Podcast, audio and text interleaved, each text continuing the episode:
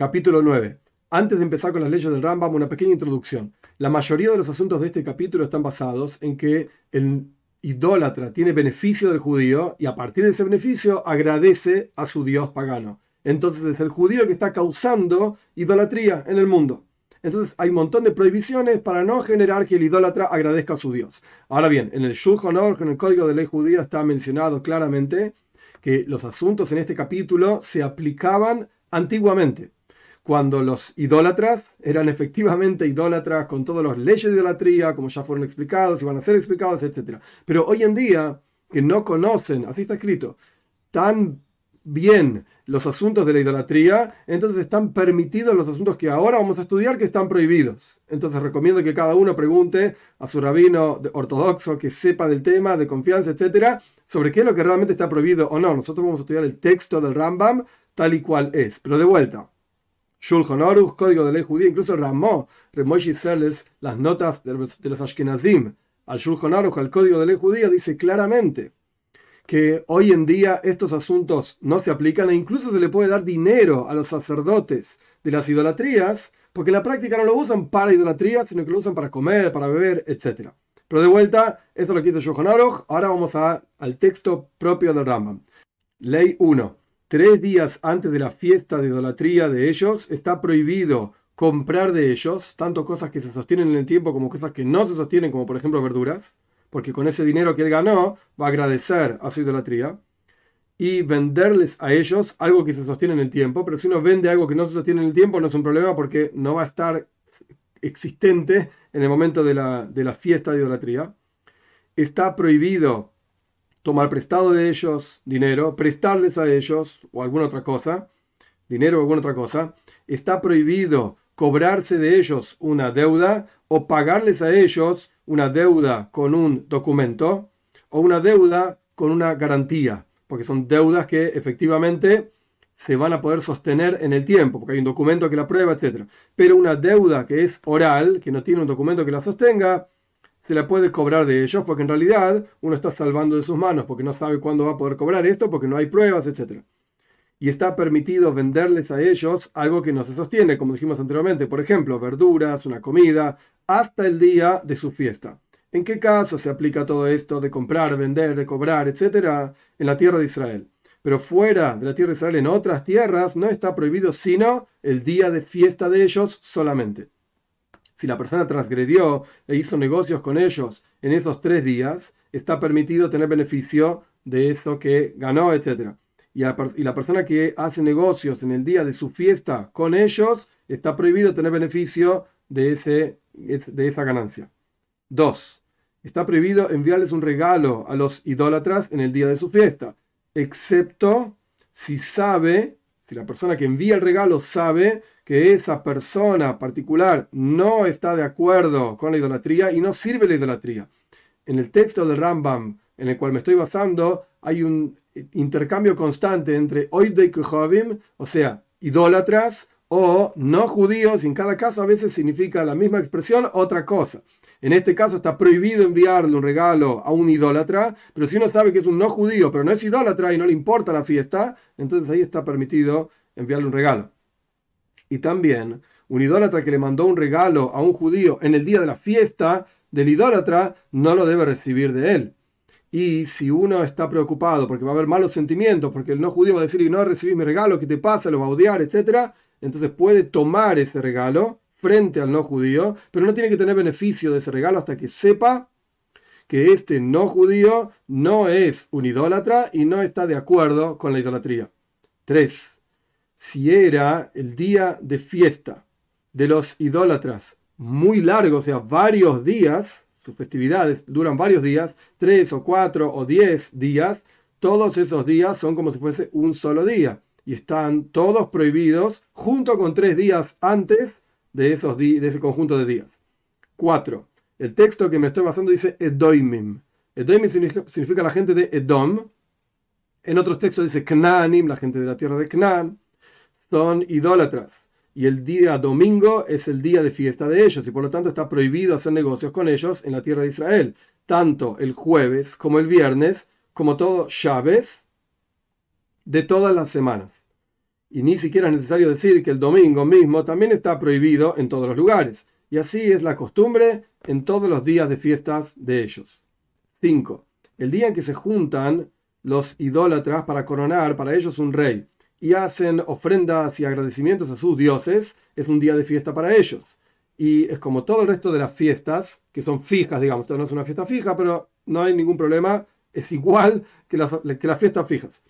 Pero los idólatras, un idólatra que hace una fiesta para sí mismo y él agradece a su idolatría y la alaba en el día, por ejemplo, que nació su hijo, en el día que se cortó la barba o en el día que se cortó el pelo. Pero el, texto dice bloiris. Bloiris significa, hay diferentes explicaciones, significa para Rambam, dejaban en la cabeza, en el medio de la cabeza pelo y se cortaban todo el resto del pelo. Y había un día de fiesta para la idolatría que se cortaban este, este pedazo del pelo.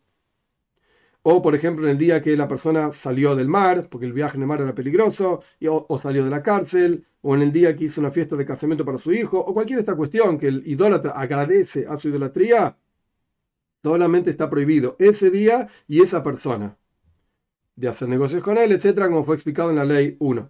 Y también en el día en que se muere para ellos un muerto y lo hacen una fiesta, aquellos que hacen esa fiesta están prohibidos ese día. Y toda muerte de una persona en la cual queman sus utensilios, como hacían para los reyes, o u ofrendan incienso, es sabido que hay ahí idolatría. Y el día de fiesta no está prohibido, sino para aquellos que sirven esa idolatría solamente. Pero aquellos que están alegres en ese día y comen y beben y cuidan ese día por una costumbre nada más, no por la idolatría propiamente dicha, o por honor al rey, que determinó que ese día es un día de fiesta, etc., pero ellos no están de acuerdo con la idolatría, estos están permitidos hacer negocios con ellos en ese día. 6. Cuestiones, cosas, utensilios, artículos que son específicos para algún tipo de idolatría. El Talmud habla, por ejemplo, de higos blancos o de levoina, que se traduce en general como gálbano. En ese lugar específico está prohibido vendérselo a los idólatras de esa idolatría en ese lugar siempre, incluso que, no sea el día de fiesta, no importa, es algo específico que se utiliza para idolatría. Y cuestiones que no son específicas para la idolatría, se las puede vender así nomás, no en el día de fiesta, pero así nomás en general se los puede vender. Y si el idólatra dice específicamente que está comprando esto para hacer idolatría, está prohibido vendérselo. Excepto si la persona lo invalidó de ser ofrendado a la idolatría. Por ejemplo, le cortó un pedazo de algo, de un, o de un animal, etc. Porque los idólatras no ofrendan a su idolatría algo que está defectuoso, falto. 7. Si estaban mezcladas cosas específicas para idolatría, como junto con cosas que no son específicas para idolatría. Por ejemplo, levoina gálvano puro, blanco, con gálvano negro, sea lo que fuera que es algún tipo de especie, etc. Se le puede vender todos juntos, están mezclados. Y no estamos preocupados que quizás el idólatra va a separar la parte específica para idolatría, para ofrendarle, etc. Y así con, este otro, con otro tipo de cosas similares. 8. Así como no se les vende a los idólatras cosas con las cuales ayudamos para que hagan idolatría, de la misma manera no se les vende cosas que generan un daño al público, a la mayoría de la gente. Por ejemplo, osos, leones, armas, grilletes, eh, cadenas, y tampoco les afilamos las armas o los cuchillos. Y todo aquello que está prohibido vendérselo al idólatra está prohibido vendérselo a un judío de quien sospechamos que se lo va a vender a un idólatra. Y también está prohibido vender eh, herramientas que hacen daño a un judío que es un ladrón, por ejemplo, armas o cuchillos, etc. 9.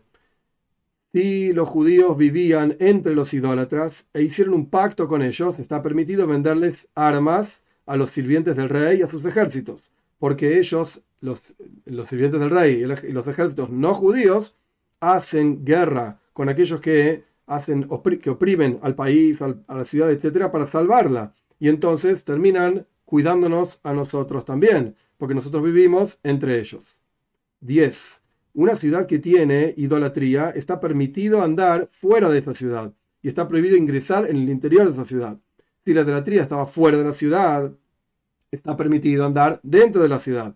Aquella persona que anda de un lugar a otro, viaja de un lugar a otro, está prohibido pasar por una ciudad que tiene idolatría. Pasar significa pasar para quedarse un tiempo. Si simplemente está pasando, no está prohibido. ¿En qué caso se aplica esto? Cuando hay un solo camino que lleva a ese lugar.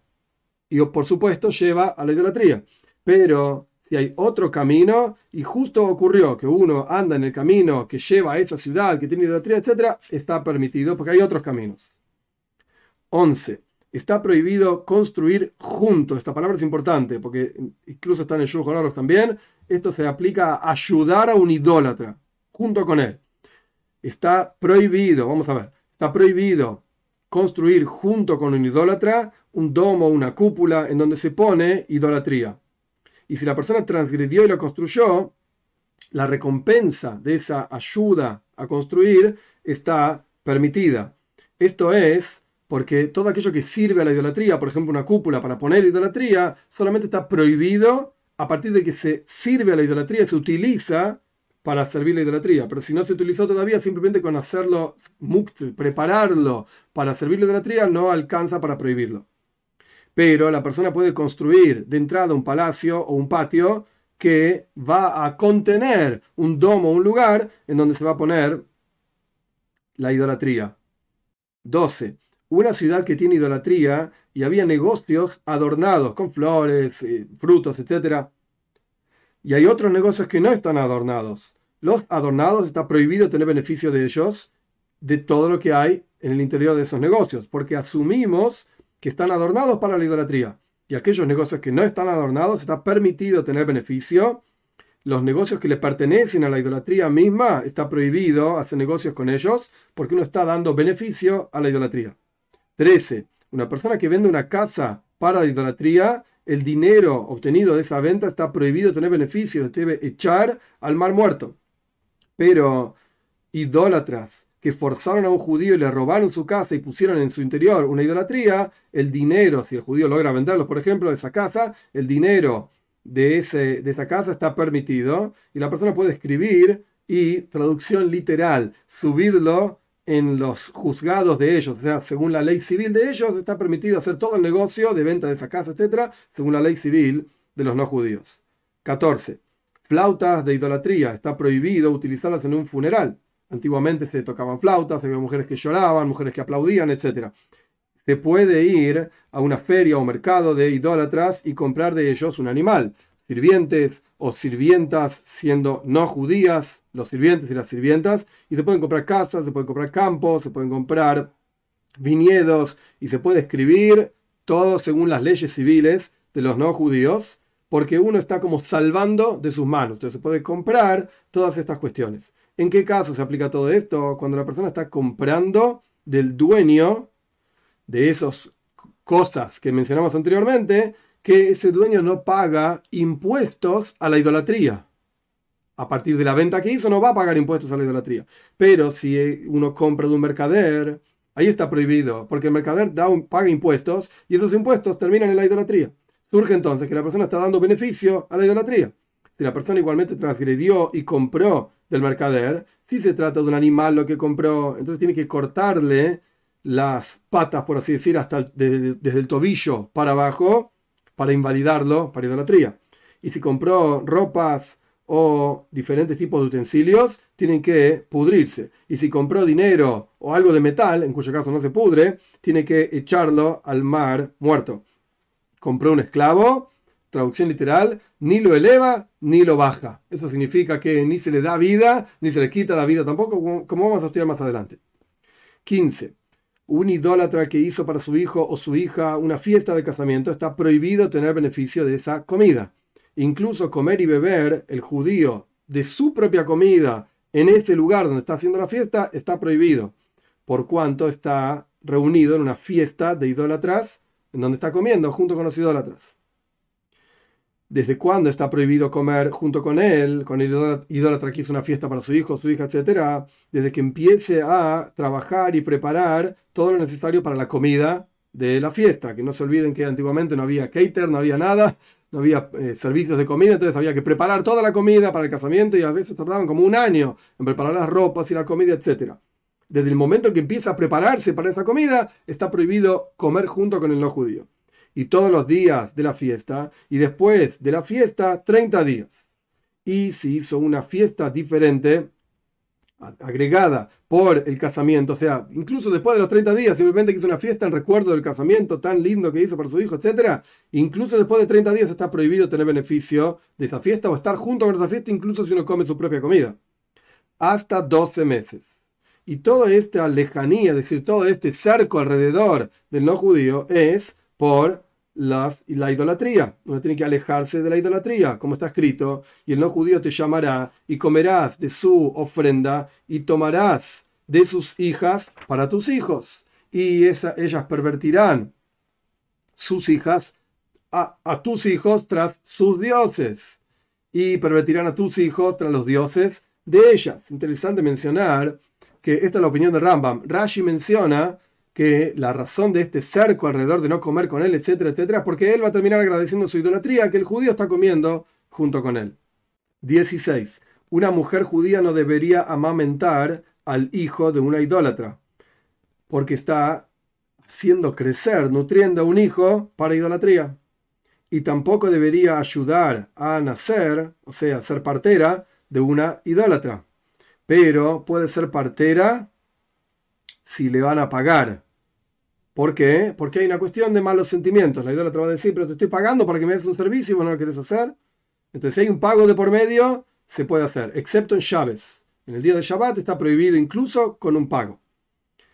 Una idólatra puede ser partera de una judía y puede nutrir, amamentar a la hija de una judía siempre y cuando sea en el dominio de la judía, en la casa de la judía, para que no lo mate. Antiguamente los idólatras no había justicia, era totalmente diferente a lo que es hoy en día. Entonces estábamos preocupados que el idólatra va a terminar matando al hijo de la judía. Entonces solamente dentro de la casa de la judía es que le puede amamentar al hijo. 17. Aquellos que van a los templos de idolatría, el Rambam lo menciona con la palabra tarpus, que es una palabra como despreciando las casas de idolatría, etc. Pero aquellos que van a los templos de idolatría, es la traducción, digamos, sencilla, está prohibido hacer negocios con ellos porque tras hacer el negocio llegan a la casa de idolatría y agradecen a la idolatría que hicieron un buen negocio. Los que vienen de la casa de idolatría, volviendo, digamos, de, la fiesta, está permitido hacer negocios con ellos. Siempre y cuando no sean un grupo de personas. ¿Cuándo se puede hacer negocios con los que vuelven? Cuando son individuos que van volviendo por el camino, etc. Pero si están todos hechos un grupo, está prohibido hacer negocios con ellos. Incluso cuando vuelven, no vaya a ser que quieran retornar para agradecer a su idolatría un judío que va a los templos de idolatría. Cuando va, está permitido hacer negocios con ellos.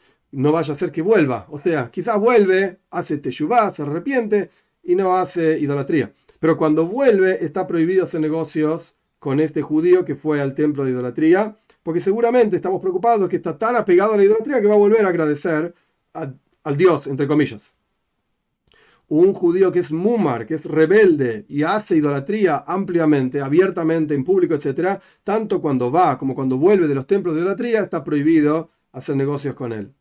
18. Un judío que fue a un mercado, a una feria de, de idolatras y de idolatría, cuando vuelve está prohibido hacer negocios con él.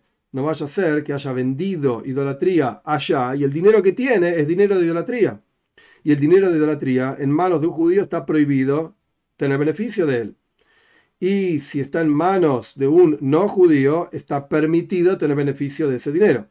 Y por eso se hace negocios con el idólatra que vuelve del mercado aquel, de idolatría, paganos, etc.